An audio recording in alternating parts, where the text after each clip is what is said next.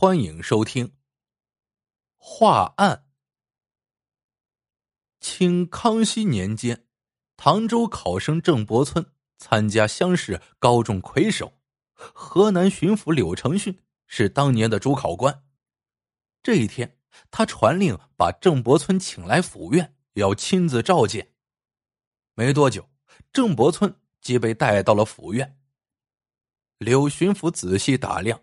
见这书生虽然衣着破旧，但眉宇间却透露出勃勃英气。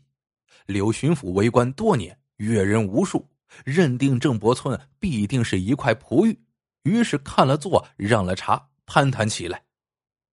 这郑伯村果然是少年英才，满腹锦绣。只是问到家境状况时，他却神色黯然，久久无语。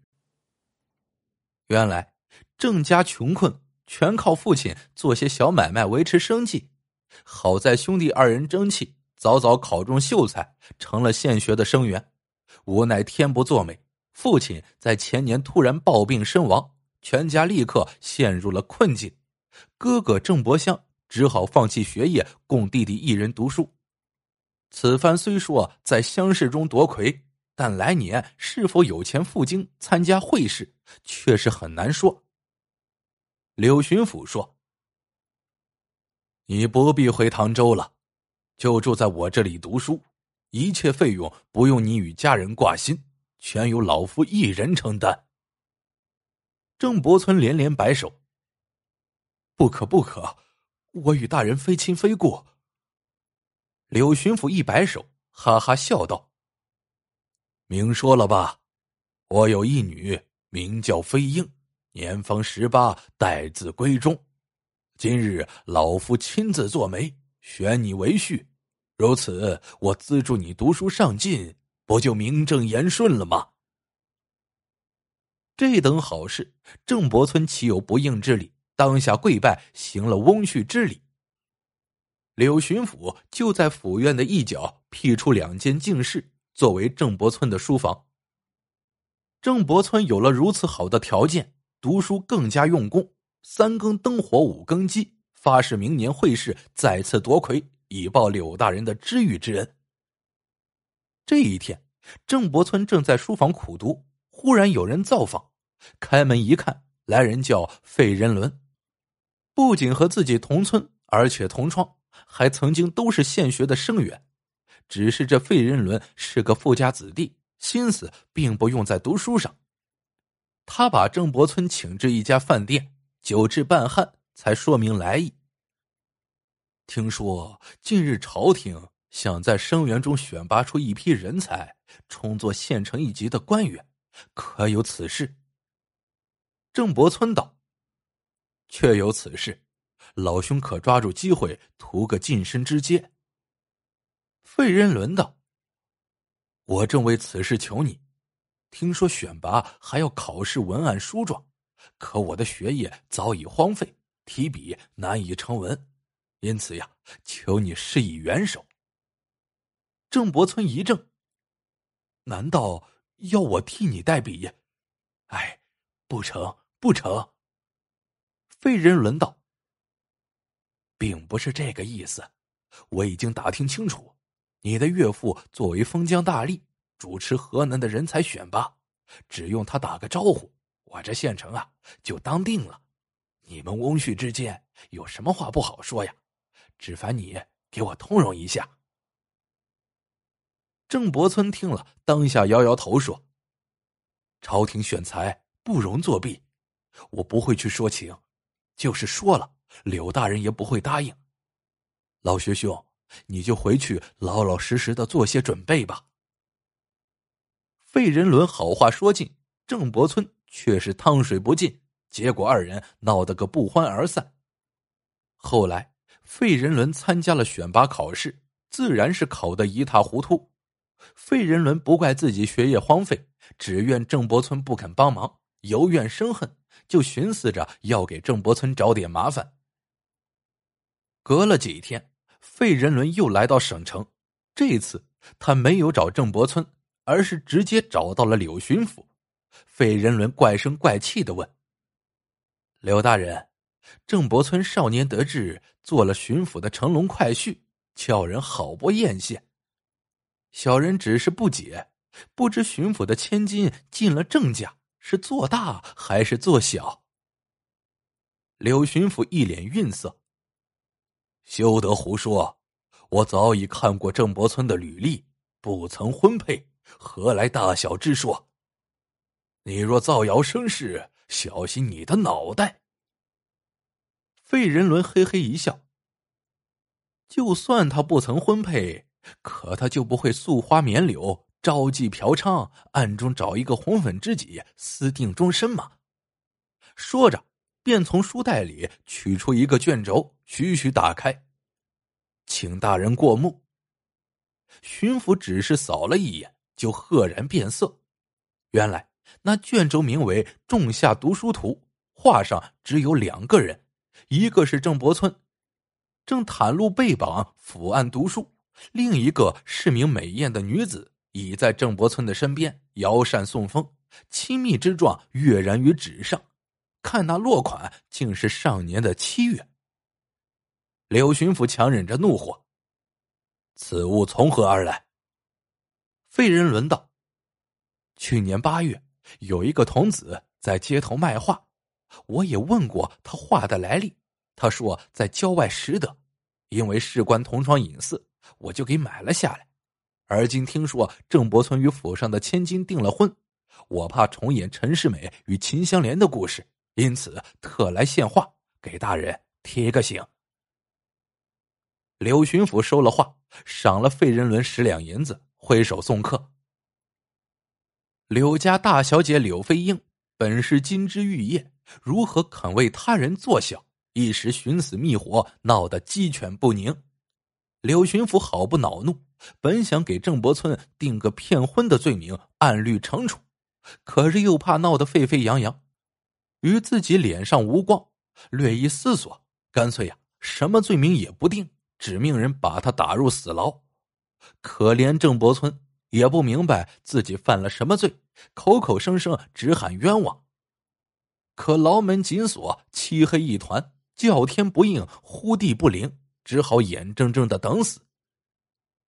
郑伯村犯事的消息很快传到了家乡，郑伯村的哥哥郑伯香急忙打点盘缠，匆匆来到省城。郑伯香来到巡抚衙门询问，守门的兵丁大吃一惊：“这不是死囚郑伯村吗？怎么会走脱了？”当即扭了郑伯香。去报告巡抚。郑伯香急忙申辩，说自己是郑伯村的双胞胎哥哥，特来衙门探问弟弟到底犯了什么事情。柳巡抚也弄不清这双胞胎哪个是哥哥，哪个是弟弟，他也懒得去弄清楚，宁可错杀，也绝不放过一个。索性啊，把郑伯香也打入了死牢。再说郑伯香的妻子白无瑕，本是一个柔弱的妇人。弟弟生死不明，丈夫一去不返，愁得她茶饭不思，坐卧不宁。可愁也不是办法，只好咬牙踏上了寻夫之路。省城何其大呀，寻了几日也不见踪影，倒是把盘缠花光了。怎么办？情急之下，白无瑕想到了卖艺之举，于是去画店赊了些纸墨，当街作画，廉价出售。白无瑕出自书香世家，自幼跟的父亲习得一手好画。这一天，柳飞英的丫鬟在街头看见白无瑕作画，不由得驻足欣赏。自家小姐也爱丹青，何况这些日子正为婚事烦恼，何不买几幅画逗她开心呢？这个丫鬟经常陪着小姐看画，也有些眼光，于是就挑了几幅中意的带了回去。柳飞英见了白无瑕的画作，大加赞赏，忙命丫鬟把白无瑕请到府上切磋技艺。柳飞英见了白无瑕，只觉得好生面熟，一时却想不起在哪里见过。初次见面也不好多问，只让白无瑕作画，自己在一旁观赏。白无瑕挥毫泼墨，画花花含笑，画鸟鸟欲飞，形态逼真，栩栩如生。柳飞英敬佩至极，欣赏了一阵，又问：“会人物写真吗？白无瑕说：“这有何难？但不知道小姐要画哪个。”柳飞鹰问：“能画自己吗？”白无瑕看看自己的破旧衣衫，叹了口气说：“目下的我面目憔悴，只怕玷污了小姐的纸笔。要画就画过去的我吧。”柳飞英也不勉强，悉听尊便。白无瑕想起过去的日子，弟弟读书上进，丈夫辛勤劳作，虽不富裕，却有着庄户人家的恬静安逸。不知不觉中，心思流于笔端，笔下就画出了一个神态美丽、恬静的白无瑕。对着白无瑕的肖像，柳飞鹰未做任何评论，却惊呼一声：“难道是你？你是何人？”白无瑕不知道柳小姐为什么吃惊，就介绍了自己的身世、家庭，叹息道：“弟弟身陷囹圄，不知何因，夫君一去不返，不知身在何方。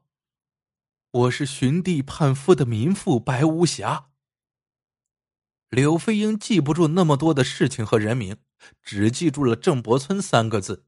他拿出了那幅《仲夏读书图》，冷冷的说。你看看这个吧。白无瑕却是十分诧异，这幅画怎么会在这里？这么说，那个案子破了？柳飞鹰被弄得莫名其妙。什么案子？白无瑕说：“两个月前，我家被盗，失去了一些钱财和这幅画。”柳飞英哦了一声。这么说。你就是郑伯村的妻子了。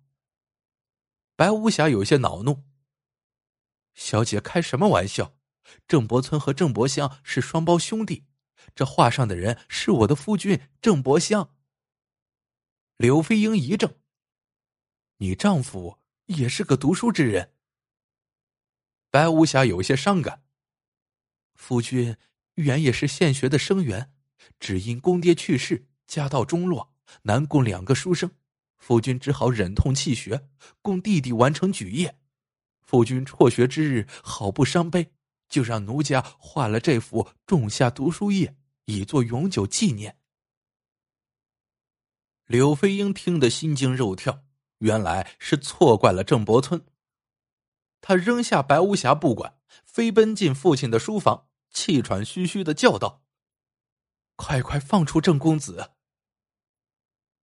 柳巡抚听了女儿的叙述，又招来白无瑕细加盘问，才知道自己偏听偏信，草率从事，铸成一桩冤假大案，不由得又悔又恨，一边让狱卒速速放人，一边命人捉拿费仁伦到案。